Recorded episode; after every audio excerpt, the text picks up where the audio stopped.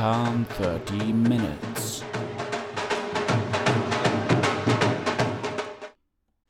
Hallo und herzlich willkommen zu dem Podcast mit dem kleinen W in herzlich willkommen. Was erwartet euch in dieser und den kommenden Folgen? Ich werde mit euch über Themen aus der Welt der Literatur plaudern. Was ist mir aufgefallen? Was gibt es Neues?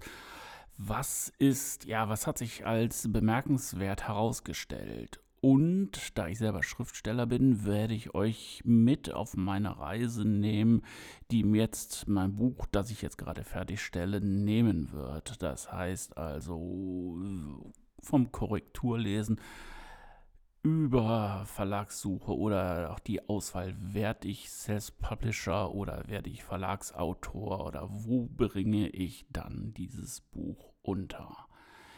Ja, das wird so im groben die Sache sein, worüber wir uns unterhalten werden.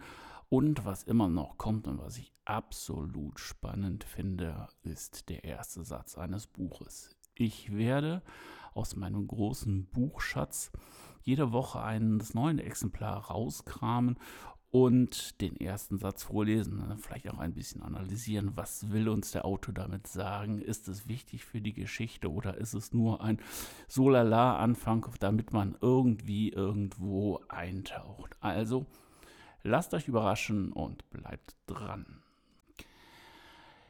Eins fehlt noch, die 13. Okay, warum 13? Im Grunde genommen bedeutet das nichts anderes, dass ich versuche, den Podcast so kurz wie möglich zu halten, nämlich genau diese 13 Minuten.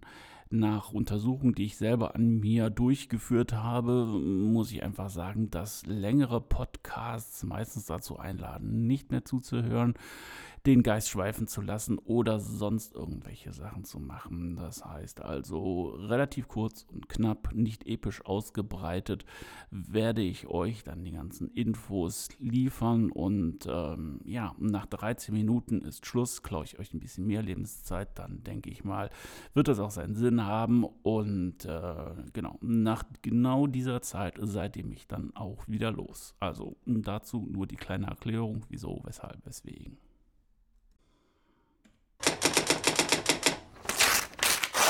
aus dem Ticker gezogen.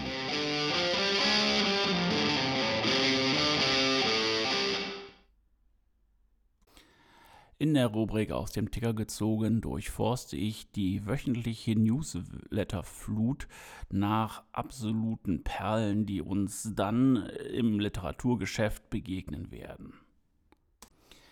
Die erste Perle, die ich euch heute präsentieren möchte, ist leider tiefschwarz. Die Frankfurter Buchmesse sieht sich gezwungen, den roten Stift anzusetzen. Ich kann mir gut vorstellen, dass Corona 2020 einen äh, sehr großen Anteil an diesem Schritt haben wird. Und ähm, ja, die Buchmesse sieht sich halt gezwungen, um halt auch überleben zu können, einige Abteilungen zusammenzulegen, bestehende Strukturen äh, ja noch weiter zu verdichten, was man halt als Unternehmen auch immer macht, um irgendwie irgendwo auf eine zumindest schwarze Null zu kommen. Ja, wer hat sie nicht vermisst, die Buchmesse 2020? Kein Networking, keine bekannten Treffen, keine neuen Bücher anfassen, nicht den Geruch des gedruckten Buches. Sehr schade. Wir hoffen und wir zählen auf 2021, dass wir dann uns dort alle wieder sehen können und dass es dann halt auch mit der Buchmesse als Präsenzmesse weitergeht. Digital ist sicherlich nett, digital ist sicherlich auch zum gewissen Teil ein Ausweg, aber Präsenz ist doch noch immer schöner, gerade wenn man buchaffin ist und auch mal wieder Papier in den Händen halten möchte. Alte Bekannte treffen, auch mal mit Autoren ein Schwätzchen halten und schauen, was eigentlich so über den Tellerrand hinaus noch so gibt.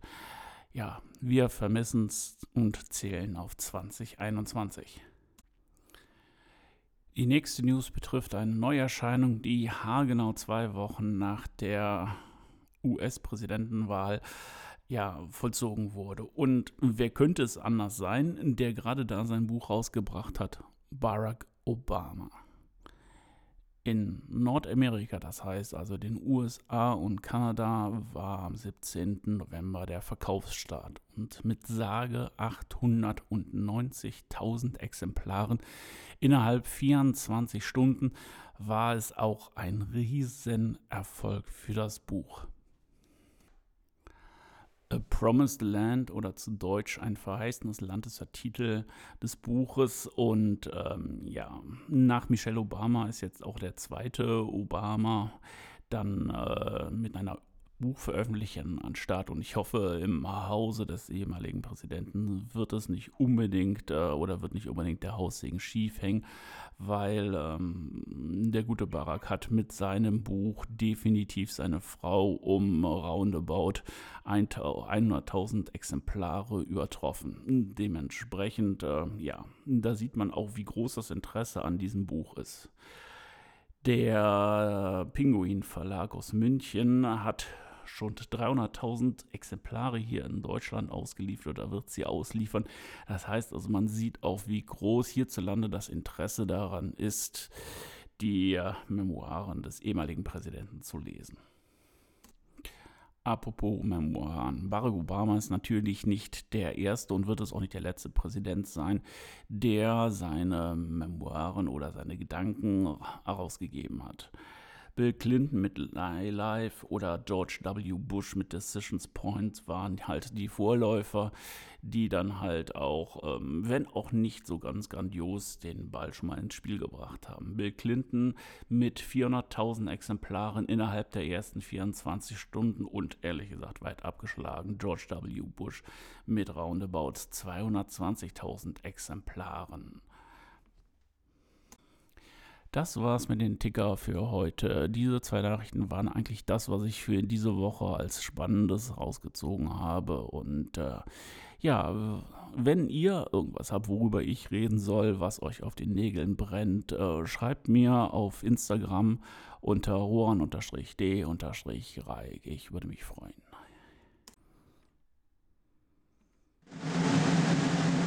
Aufschlag der Woche.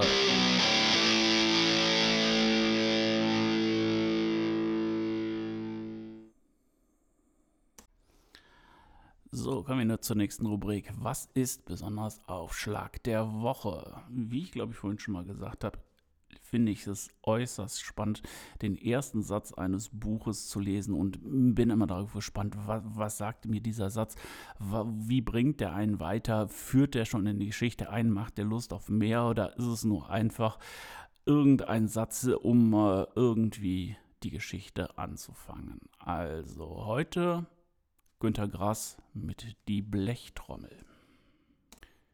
Zugegeben, ich bin Insasse einer Heil- und Pflegeanstalt. Mein Pfleger beobachtet mich, lässt mich kaum aus dem Auge, denn in der Tür ist ein Guckloch, und meines Pflegers Auge ist von jenem Braun, welches mich, den Blauäugigen, nicht durchschauen kann. Das ist genau der Satz, mit dem Günter Grass seinen 1959 erschienenen Roman beginnen hat.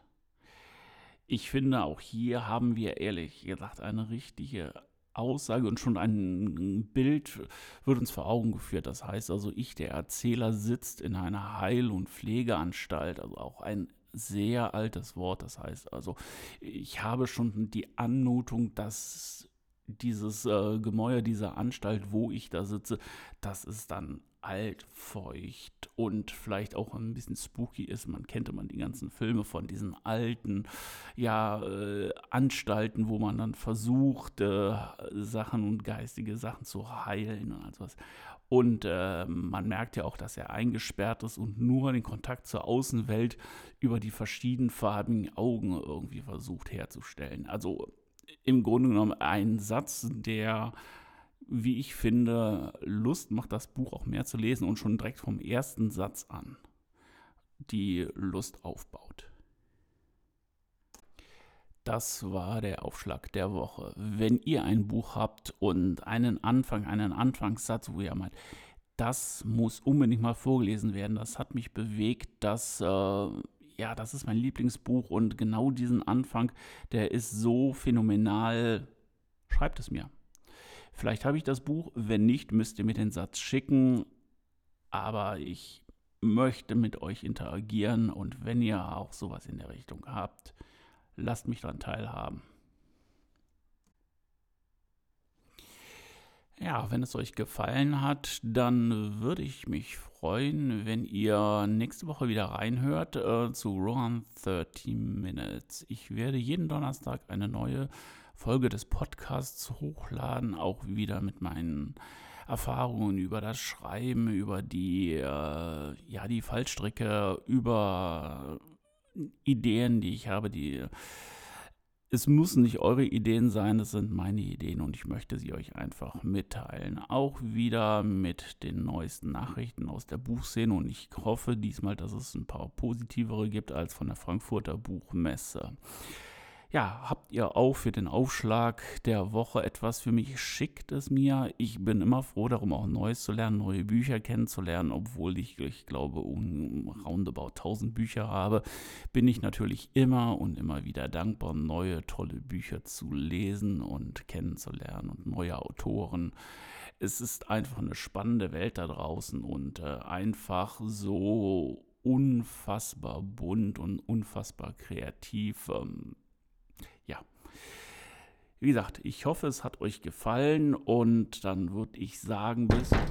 Oh, it's time. Äh, ja, it's time, genau. Wie gesagt, danke fürs Zuhören und bis nächste Woche.